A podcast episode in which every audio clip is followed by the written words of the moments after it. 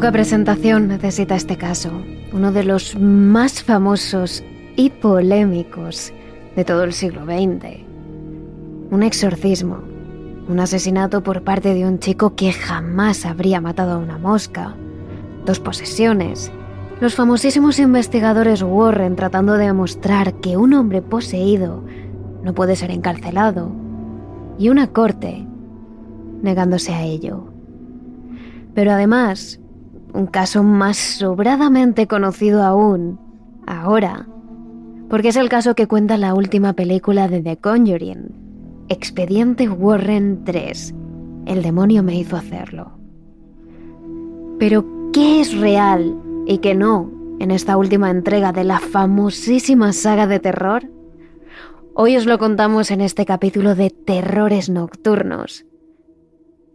En el caso que los periódicos de la época titularon El diablo me hizo hacerlo. Terrores nocturnos con Emma Entrena y Silvia Ortiz. Todo comenzó el verano de 1981. La jovencísima Debbie Glatzel había encontrado una preciosa casa en el campo la que más tarde denominaría la casa de sus sueños. Una gran casa de varios pisos, de un color amarillo vivo y con las ventanas en un color verde oliva. Cuando se la enseñó su prometido, el joven de 18 años Arne Cheyenne Johnson, no dudó en alquilarla. Eran dos jóvenes enamorados, con trabajos no demasiado cualificados, pero que les permitían poder alquilar esa casa y además darse esos pequeños caprichos que le daban sentido a la vida. A Debbie le encantaban los animales y a Arne jugar al béisbol y salir a pescar, sobre todo si lo hacía con David, el hermano pequeño de Debbie, de 11 años. Estaban totalmente unidos. Compartían días de pesca, mañanas de juego en el campo y sobre todo eran confidentes. Se lo contaban todo. Estábamos tan enamorados. No creo que nadie estuviera tan enamorada de alguien como yo lo estaba de Arne. Por supuesto, los primeros en saber que su hija Debbie se mudaba fueron sus padres. Y desde el primer momento la apoyaron con la decisión. Arnie y ella se habían conocido siendo niños en un supermercado y se habían hecho amigos desde ese mismo momento. Habían compartido una relación muy especial desde el primer minuto. Además, Arnie era un joven deportista, bondadoso, inteligente, que trataba a su hija con todo el cariño y el cuidado del que era capaz. Era un joven respetuoso, atento, con un futuro. Todo lo que unos padres querrían para su hija. De hecho, toda la familia Glatzel ayudó en la mudanza. Arnie y el señor Glatzel iban sacando las cajas más pesadas de la desvencijada furgoneta, mientras que Debbie y su madre iban colocando la vajilla y la mantelería en su nueva cocina. Y por supuesto el pequeño David también estaba allí. Era una estampa idílica. Un brillante día de verano, una familia ayudando a su pequeña a empezar una nueva vida con su prometido, el joven Arnie jugando con David. Todo era perfecto, hasta que dejó de serlo.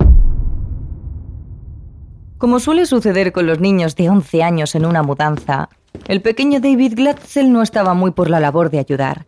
Prefería explorar cada rincón de la casa que se iba encontrando. Y en una de esas habitaciones, descubrió una cama de agua que los antiguos propietarios habían dejado ahí.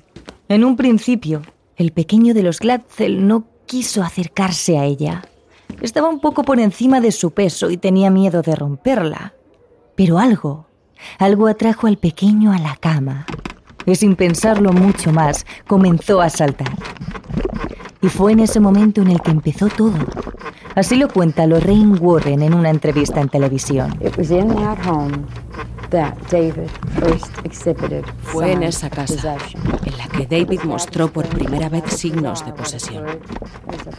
Fue extraño y bizarro lo que pasó esa brillante tarde de verano. Los anteriores ocupantes habían dejado una cama de agua y a los niños les atraen esas cosas, y más a los 11 años. Así que el niño estaba saltando, saltando arriba y abajo, y los otros niños estaban en la otra sala. Y mientras el niño estaba encima de la cama, describió a ese hombre que iba apareciendo. Él podía ver todo del hombre. La camisa lisa que llevaba, los pantalones que tenía puestos. Podía ver todo porque le describió a él. Y a David le resultaría muy difícil inventar algo tan detallado, porque tenía un pequeño retraso del aprendizaje. Esa sería la primera vez que David viera a ese hombre, y también la primera vez que presentaría signos de posesión. Pero definitivamente no sería la última. Después de eso, David vio a ese hombre en muchas otras ocasiones y en muchas otras formas. Pero al principio decidió callarse. Aún así su madre comenzó a notar cosas extrañas. El niño se vuelve callado y reticente primero y violento después. Ataca a su familia, los insulta, los escupe, los agrede. Y ese no es un comportamiento normal en un niño bueno de 11 años, en un niño que nunca se había comportado así. Todo empeoró cuando otros miembros de la casa comenzaron a ser acosados también.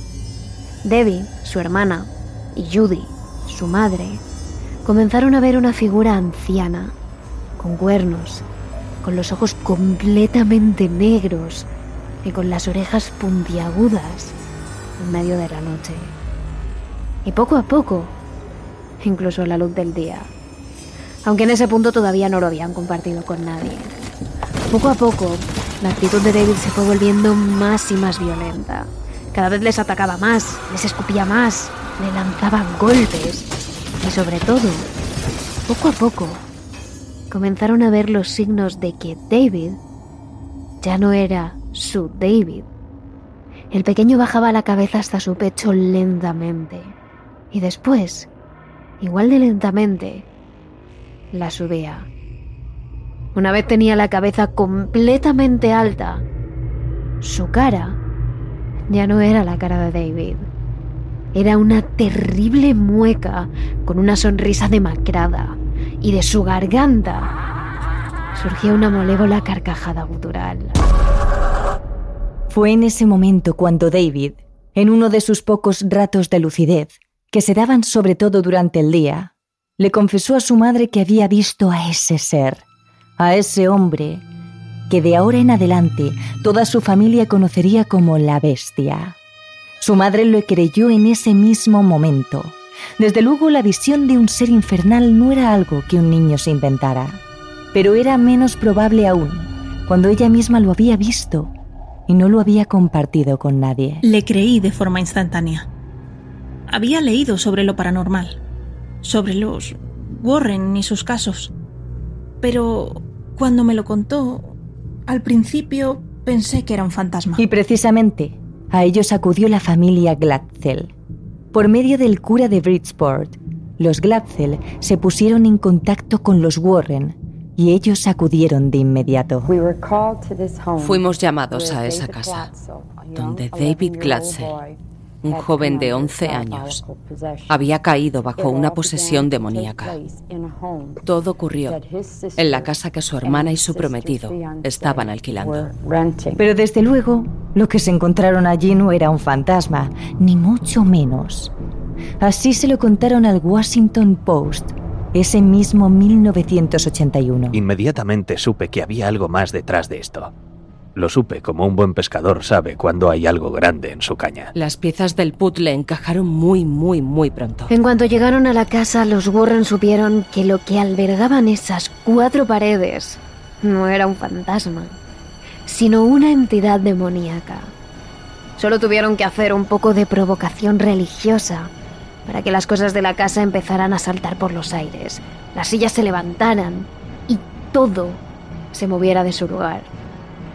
Lo mismo pasó con David. En cuanto Lorraine intercambió unas pocas palabras con él, supo que David llevaba mucho tiempo sin ser David.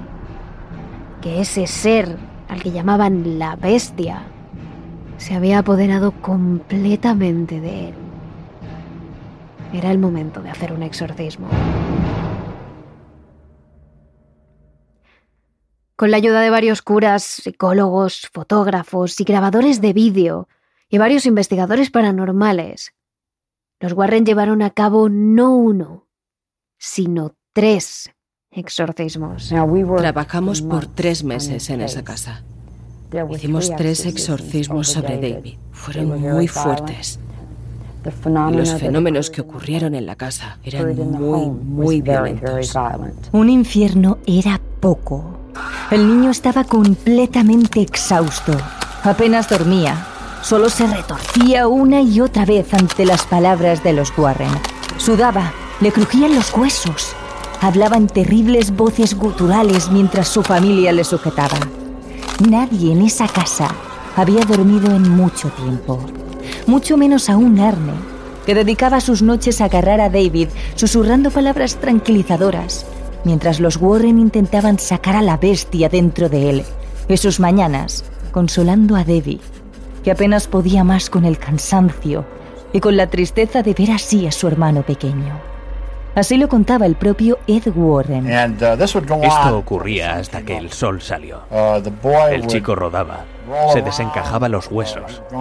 Vi una vez que levitaba. Uh, Tenía una enorme fuerza y obscenidades terribles salían de su boca. Y Aaron Johnson, que era un joven, lo que llamaríamos un American Boy, un chico de 18 años en ese momento. Se quedaba toda la noche despierto cuidando de David e iba a trabajar a la mañana siguiente. De hecho, era Arnie el que más tiempo pasaba con él, el que le sostenía, el que dormía con él para evitar las pesadillas del niño. Hasta que finalmente, en el último exorcismo que los Warren llevaron a cabo, el joven de 18 años no pudo más. Veía a su joven cuñado retorcerse, sudar, llorar, gritar, sufrir. Y llevaban meses así. No podía soportarlo más. No podía verle sufrir más. Así que simplemente, en un momento dado, le dijo al demonio. Tómame a mí. Tómame a mí en lugar de a él. Los Warren pudieron escuchar perfectamente esa frase. Ambos intentaron pararlo, impedirlo. Pero fue imposible. Tratamos de advertir a Arne pero él simplemente no escuchaba. Es una de esas cosas que nunca haces. No si sabes algo de esta clase de cosas. Pero Arne lo hizo.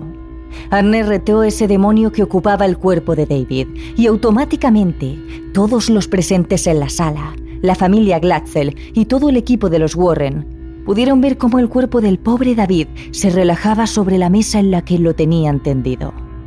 Como poco a poco el demonio dejaba el cuerpo del pequeño pero ese solo era el principio, y los Warren lo sabían.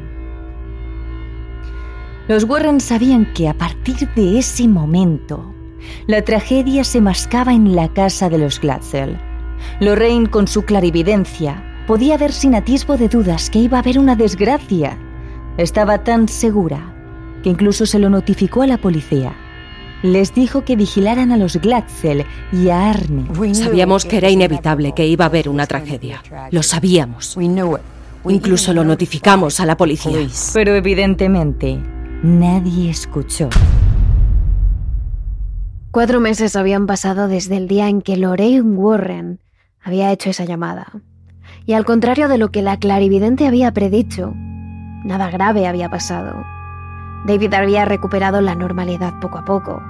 Los ataques paranormales en casa de los Glatzel habían parado y la feliz pareja de Debbie y Arnie estaba tan enamorada como siempre. Además, la pareja había conocido a Alan Bono, un hombre que pasaba de los 40 años y que tenía una perrera cerca de Brookfield. Debbie trabajaba allí habitualmente mientras el hombre estaba en Australia, donde vivía y donde tenía otro negocio hasta que volvió.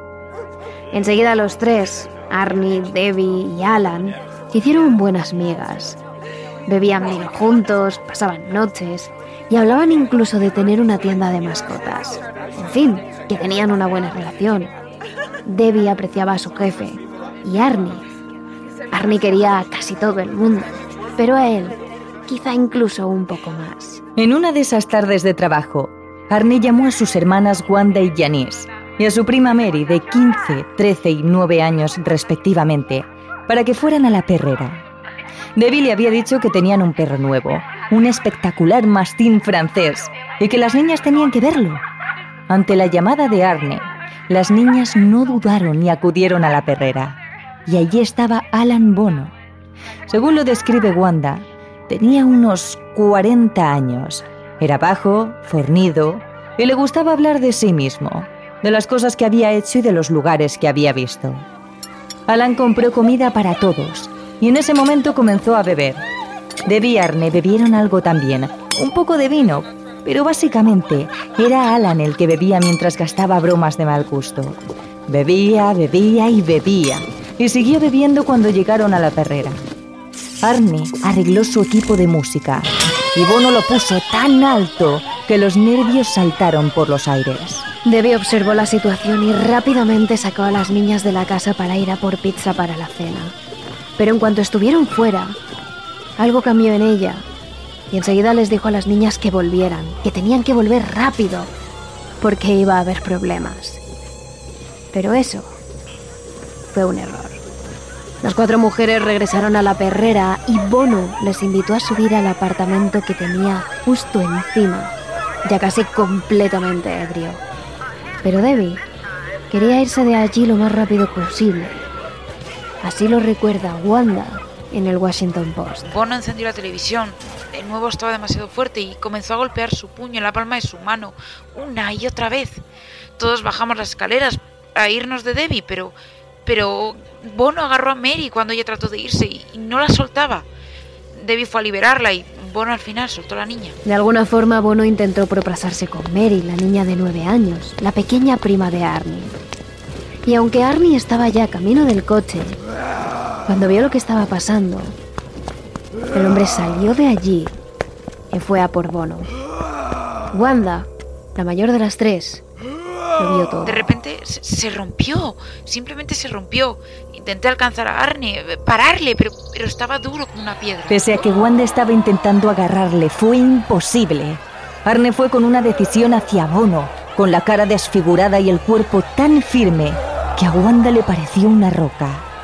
Debbie se interpuso entre ambos hombres intentando detenerles, pero fue imposible. Cuando Debbie miró a Arne, supo que algo raro estaba pasando. De su garganta salió un grito gutural, un gruñido, y en sus ojos vio brillar una luz negra, maligna. En ese momento, Debbie supo que algo iba realmente mal. Cuando retó a la bestia, esta gradualmente comenzó a manifestarse y a meterse en él. El 16 de febrero de 1981, mi jefe comenzó a ponerse muy borracho y Arne dijo, vámonos de aquí. Bajó las escaleras, oí un grito gutural, miré a Arne y luego a mi jefe, que estaba en el suelo y había sangre en su camiseta. Los hombres se habían internado en el bosque cercano a la perrera, y cuando Debbie quiso darse cuenta, Arne le había clavado a Bono el cuchillo que siempre portaba en más de 20 ocasiones. Nada parecía extraño en ese crimen. Nada excepto los antecedentes, excepto que Debbie había visto la luz maligna en los ojos de Arnie, su grito gutural, cómo había invitado a un maldito demonio a estar dentro de él, la llamada de los Rain advirtiendo de que iba a haber una tragedia, de que nada había acabado. Debbie comenzó a juntar las piezas en su cabeza. Precisamente cuando Lorraine Warren hizo su segunda llamada a la policía. Justo el día después del asesinato de Alan Bono, Lorraine volvió a llamar a la policía para decir que Arnie no podía ser culpado de asesinato, porque el joven estaba poseído. No había estado en su juicio, el demonio le obligó a hacerlo. En ese momento, el jefe de policía de Brookfield, John Anderson, se lamentó. No fue un crimen inusual. Alguien se enfadó y hubo una discusión. Pero fue el primer asesinato de la historia de la ciudad. Y no podríamos tener un asesinato simple y sin complicaciones. ¿O no? En cambio, todo el mundo se congregó en Brookfield. Y aunque la policía se empeñó en intentar que el caso de Alan Bono acabara convirtiéndose en otro Amityville, La llamada de los Warren se lo puso muy complicado.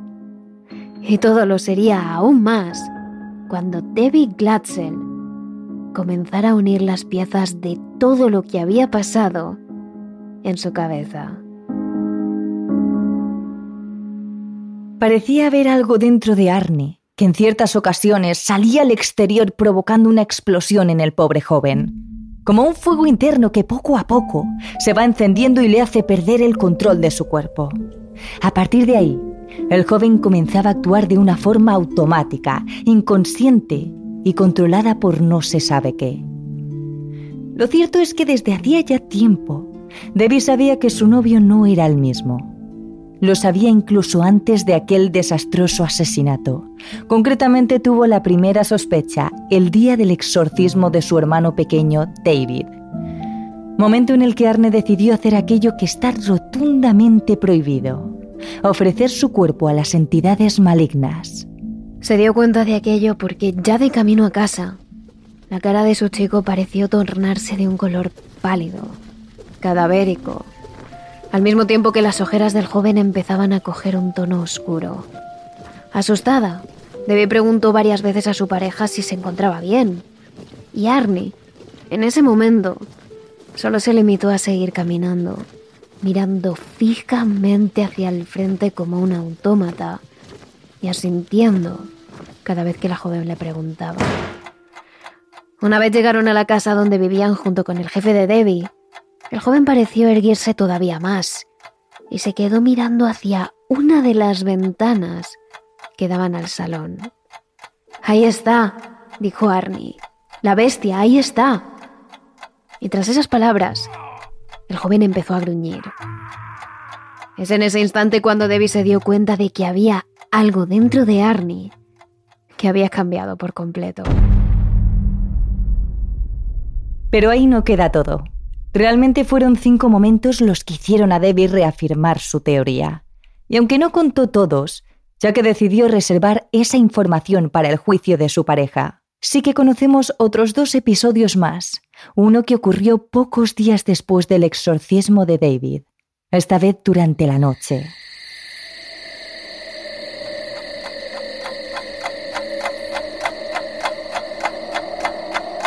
Era la una de la madrugada y la ciudad de Brookfield dormía.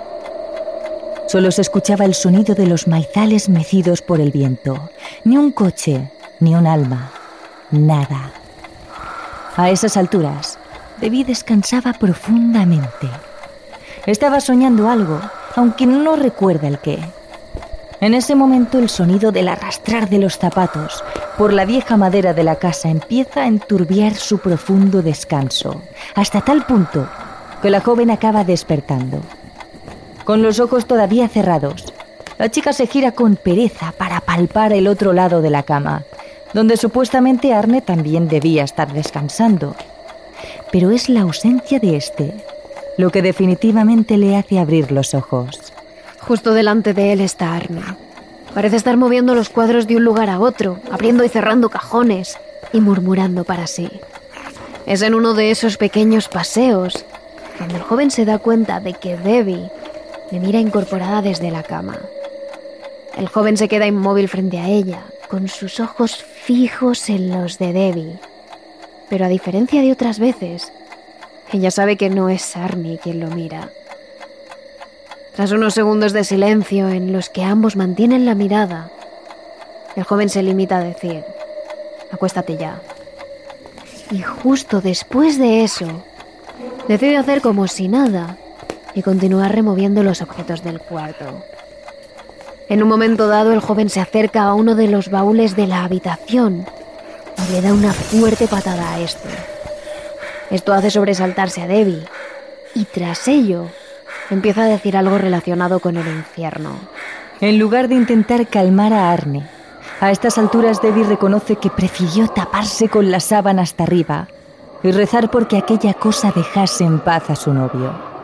Sabía que el que estaba en aquella habitación no era su pareja. Eso que caminaba de un lado a otro mientras murmuraba cosas extrañas. Era un ser maligno un ente que llenaba la habitación de una sensación de pesadez y de angustia. En otro momento, incluso, las extrañas entidades que poseían a Arnie constantemente se manifestaron en público delante de todos. Lo hicieron un domingo de misa, dentro de la propia iglesia. Aquella mañana Arnie no había dicho ni una palabra desde el momento en el que se habían levantado hasta el momento en el que habían llegado a la iglesia. El joven físicamente estaba cada vez más demacrado, más enfermizo. Ni un buen peinado, ni un traje hecho a medida podía ocultar aquella expresión de tristeza, de vacío y de odio. Arnie ni siquiera había dado los buenos días a su novia nada más despertar, algo que hasta la fecha había hecho siempre y de la mejor forma posible, con abrazos, besos, palabras cariñosas. Ahora, todo era diferente. Cada vez que Debbie amanecía, sentía que a su lado no estaba su pareja. En la otra parte de la cama había un extraño, alguien que solo parecía saber odiar y que atraía todo tipo de malas energías. Arne Cheyenne Johnson no se molestó ni en saludar a los padres de Debbie cuando les hicieron un gesto a lo lejos, y tampoco una vez se acercaron. La familia Glatzel estaba totalmente desconcertada ante la manera de actuar del chico. Pero si creían que eso era lo peor, realmente estaban equivocados porque si algo podía molestar a todos los demonios que Cheyenne Johnson podía guardar en su interior, era entrar en un lugar sagrado, entrar en la iglesia. En la primera parte de la misa el joven estuvo en silencio. Parecía tenso, rígido, realmente como casi la mayor parte del tiempo desde que había cambiado. Pero en ese momento todavía estaba más agarrotado que otras veces. Cuando llegó la mitad de la misa más o menos, y el cura levantó los brazos y comenzó a orar en voz alta. Es en ese instante cuando Arnie estalló y casi dejándose la garganta, gritó en toda la iglesia. ¡Hijo de puta! ¡Yo quiero salir de aquí! En ese momento los fieles que ya habían empezado a orar junto al cura se quedaron callados y con los ojos como platos mirando a Arnie, que parecía exhausto tras aquel estallido de furia. Los que más cerca estuvieron de él, como Debbie, pudieron escuchar que de dentro de Arnie no salió solo una voz, sino dos voces profundas que pronunciaron las mismas palabras de odio hacia la iglesia. Y fue precisamente ese día cuando todos los ciudadanos supieron del extraño comportamiento de Arnie. La mayoría pensaron que se estaba volviendo loco o que había tomado demasiadas drogas. Solo unos pocos fueron conscientes de lo que realmente le pasaba a Arnie Cheyenne. Y era que estaba poseído. Una vez entró en prisión, comenzó la polémica acerca del juicio. ¿Qué defensa iban a presentar ante el tribunal? ¿Que Cheyenne estaba poseído? Si para los Glatzel ya sonaba a locura, para la abogada de Arne, Martín Minella, presentar aquel argumento era un auténtico chiste. Sin embargo, ante la desesperación de la familia, los Warren, que seguían muy de cerca el caso, tomaron cartas en el asunto. Ambos acudieron de nuevo a la casa de los Glatzel y hablaron con ellos sobre presentar pruebas ante los jueces. Pruebas de que lo paranormal existía y de que las posesiones también. Aunque los Glatzel no sabían bien qué iba a pasar una vez presentaran aquel argumento, realmente no les quedaba otra opción. Así que ante la mirada firme de aquella pareja de parapsicólogos, los padres de Debbie asintieron dubitativos y los Warren comenzaron entonces a recopilar pruebas sobre el caso y sobre la existencia de lo paranormal con ejemplos de sus múltiples casos. Una de las primeras personas a las que los Warren tuvieron que convencer fue a la abogada que iba a defender a Arnie, a Martín Minella. Una mujer con las ideas muy claras, un carácter muy marcado y una mirada de lo más fría e inquietante. Cuando el matrimonio llamó a su despacho y detallaron el plan a seguir, Minella soltó una carcajada. presentar a los jueces pruebas sobre la existencia de lo paranormal. Eso solo conseguiría que la condena de Arnie se multiplicase por 10. Pero a pesar de su respuesta, los Warren no se vieron afectados. Ambos seguían firmes, sentados en las butacas, mirando fijamente a la abogada con ciertos ojos de pena y de súplica. Es entonces cuando la mujer, atónita ante la falta de reacción de los Warren y viéndolo en serio que se tomaban el caso, decidió llevar a cabo un simulacro de juicio. Ella sería el tribunal y ellos tenían que presentar todas esas pruebas y teorías de las que hablaban. Y para su sorpresa, Minela, que empezó con una sonrisa burlona a escuchar a los Warren, acabó con la boca abierta y los ojos como platos, y la piel de gallina, tras escuchar y ver imágenes de lo que ella siempre había tomado como un mero cuento para niños. La existencia de lo paranormal realmente era verdad, y los entes malignos también. A partir de ahí la mentalidad de Vinela cambió por completo. Tanto que ella empezó a estudiar el caso desde un punto de vista totalmente diferente, más relacionado con entidades, energías, culturas antiguas. Incluso llegó a decir que sabía por qué los demonios que habitaban en el cuerpo de Arnie decidieron asesinar a Bono, el perrero, y no a otra persona. Dijo que era porque Bono es un nombre italiano y en Italia la palabra bono significa bien y al mal le gusta destruir el bien, dijo Minela. La defensa de Arnie se redactó entonces en base a la posesión. Tal y como le habían explicado los Warren a la abogada, una vez estás poseído, no tienes control sobre tus acciones, y cuando Cheyenne mató a Bono, no era consciente de lo que hacía. Hasta esa fecha, solo existían dos casos anteriores llevados a juicio en los que la defensa alegara que el sujeto estaba poseído por un demonio. Ambos ocurridos en Inglaterra. Pero ninguno de ellos salió victorioso. Y en Estados Unidos, este caso iba a ser el primero en hacerlo.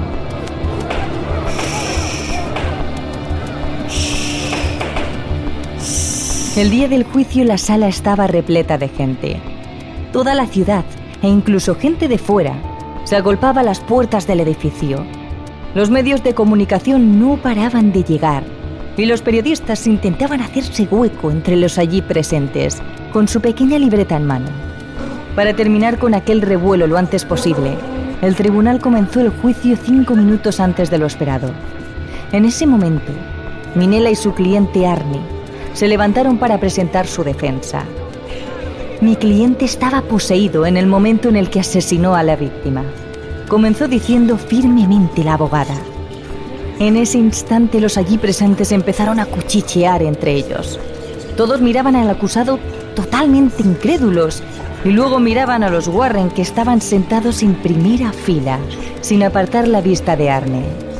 El juez de la Corte Superior Robert Callahan, que llevaba el caso, nada más escuchar las palabras de la abogada, abrió los ojos como platos, sin creer lo que acababa de escuchar como defensa ante un asesinato. La abogada continuó la defensa diciendo que podía demostrar por qué estaba poseído su cliente, que tenía pruebas. De hecho, la primera que dio, una recogida por ella misma, tenía relación con las heridas de la víctima. Según Minela, estas eran demasiado profundas para haber sido obra de manos humanas. Por mucha fuerza que ejerciera Arnie sobre la víctima, el cuchillo no podría haber hecho heridas con tal profundidad. La violencia ejercida sobre la víctima era sobrehumana.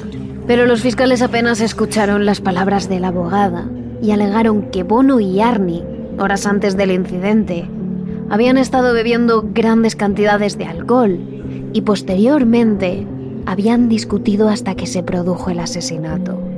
Incluso, una camarera de un bar cercano aseguró que aquella tarde, antes del fatídico incidente, había servido tres garrafas de vino tinto a dos hombres que estaban con Deborah Glatzel, la novia de Arnie.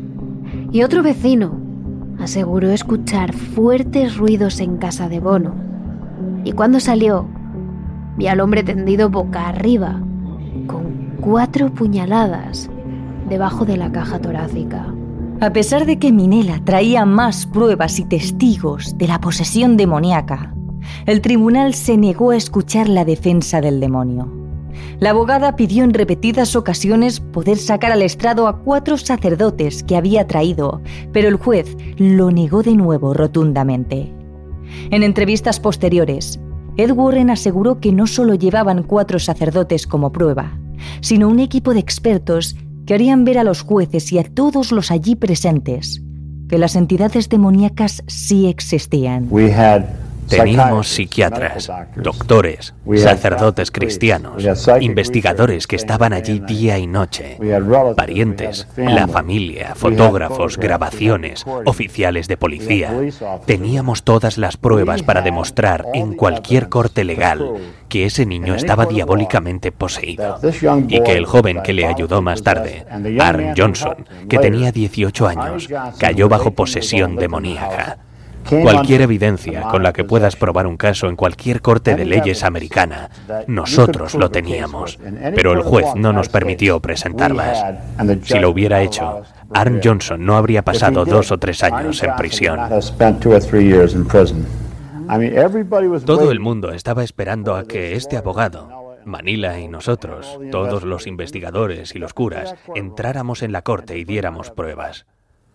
Pero el primer juez dijo, no, no vamos a permitir el caso de el demonio me hizo hacerlo en esta corte. Y es un error, porque el demonio existe.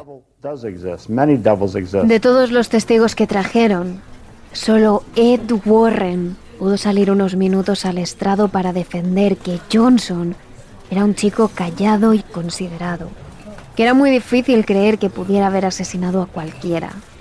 Y a Minella no le quedó más remedio que pasar al segundo plan, demostrar que su cliente había actuado en defensa propia. Tras deliberar durante más de 17 horas, tres días seguidos, el jurado condenó a Johnson por homicidio involuntario, no por asesinato. Lo hizo el 24 de noviembre de 1981.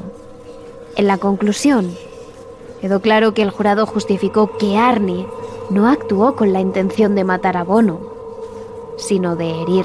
Así fue como Johnson fue sentenciado a una pena de entre 10 y 20 años de prisión, el 18 de diciembre de 1981. Durante su estancia en la cárcel, la familia junto al matrimonio Warren intentaron crear un fondo de defensa de Arne Johnson para recaudar 125 mil dólares y conseguir pagar parte de la condena pero desgraciadamente consiguieron menos de la cantidad de dinero requerida.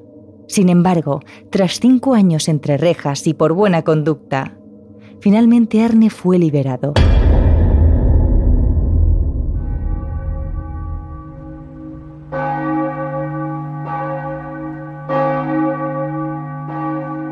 Arne y Debbie se casaron el 30 de enero de 1985, justo cuando él salió de la cárcel. A partir de ahí la pareja tuvo una vida completamente feliz, lejos de entidades demoníacas y de malas energías. Tuvieron dos hijos y dos nietos.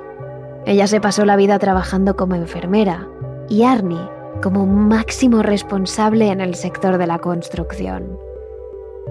Aunque años después de la tragedia, el pequeño llegó a asegurar varias veces que Arnie todavía estaba poseído sus ataques comenzaron a ser mucho menos frecuentes que al principio. Aún así, la familia Glatzel mantuvo las velas santas encendidas en su casa durante mucho tiempo, algo que pasó a convertirse casi en una costumbre. Todo con tal de que aquellas numerosas entidades se alejaran de ellos y dejasen al pobre David y al pobre Arnie en paz. Con respecto a los Warren, tras lo sucedido en la casa decidieron escribir un libro. Concretamente, Lorraine Warren escribió uno llamado The Devil in Connecticut, el demonio de Connecticut, cuyas ganancias el matrimonio aseguró que compartieron con la familia Glatzel. Sin embargo, tras la publicación del libro, en 2006, David Glatzel y Carl Glatzel el hermano pequeño y el hermano mayor de Debbie, demandaron a los autores y editores de los libros por violar su derecho a la privacidad, la difamación y la aflicción internacional de angustia emocional. Además, Carl aseguró que el libro cometió actos delictivos y abusivos contra su familia, ya que se vieron atacados por varios lectores en diversas ocasiones. Dijo que la historia de la posesión era todo un engaño creado por Ed y Lorraine Warren, que tuvieron como objetivo explotar a la familia y a la enfermedad mental del hermano pequeño, y así lucrarse a su costa. Tanto David como Carl afirmaron que fueron engañados por los Warren, que les prometieron que tras la publicación del libro, la familia se haría millonaria y que ayudarían a Johnson a salir de la cárcel. Pero que, sin embargo, acabó haciendo que Carl tuviera que abandonar la escuela, perdiera a todos sus amigos y la posibilidad de encontrar un negocio. De hecho, actualmente se está escribiendo un libro donde los Glatzel dan su versión sobre los hechos que rodearon a su hermano. Aunque tras el fallecimiento de los Warren, quién sabe si aquel libro saldrá algún día a la luz. Durante todo ese periodo en el que los Glatzel reflejaron públicamente su odio hacia el matrimonio, los Warren, por su parte, siempre defendieron su trabajo y todo el esfuerzo que dedicaron a la familia. Además, contaron con el apoyo de los seis sacerdotes que participaron en el incidente cuando el niño estaba poseído, y el apoyo incondicional de Debbie y Arnie, que aseguraron que los Glatzel demandaron al matrimonio simplemente por motivos económicos. La gente va a preguntar cómo Arnie acabó poseído como resultado de la posesión de David. Esto no es algo contagioso, pero verás, en su gran compasión por el pequeño, él dijo, tómame a mí, soy más fuerte que él, deja a mi pequeño en paz. Y eso fue estúpido. Efectivamente, un acto estúpido que acarreó unas consecuencias desastrosas y que tan rápido como llegó a la vida de los Glatzel, acabó desapareciendo por completo.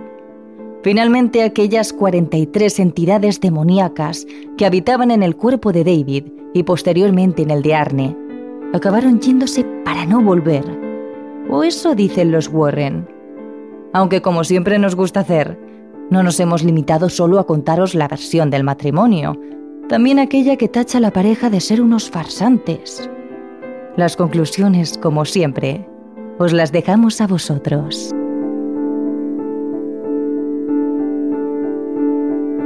Y no os olvidéis seguirnos en nuestras redes sociales. Somos arroba terroresn en Twitter y arroba terrores nocturnos baja TRN en Instagram y TikTok. Y también ya sabes que estamos en YouTube, bajo el nombre Terrores Nocturnos. Hasta la semana que viene. Terrores Nocturnos, realizado por David Fernández Marcos.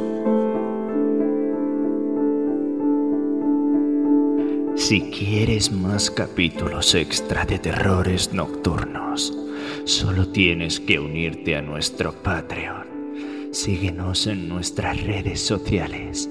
Somos arroba terrores en Twitter y arroba terrores nocturnos barra baja TRN en Instagram y TikTok.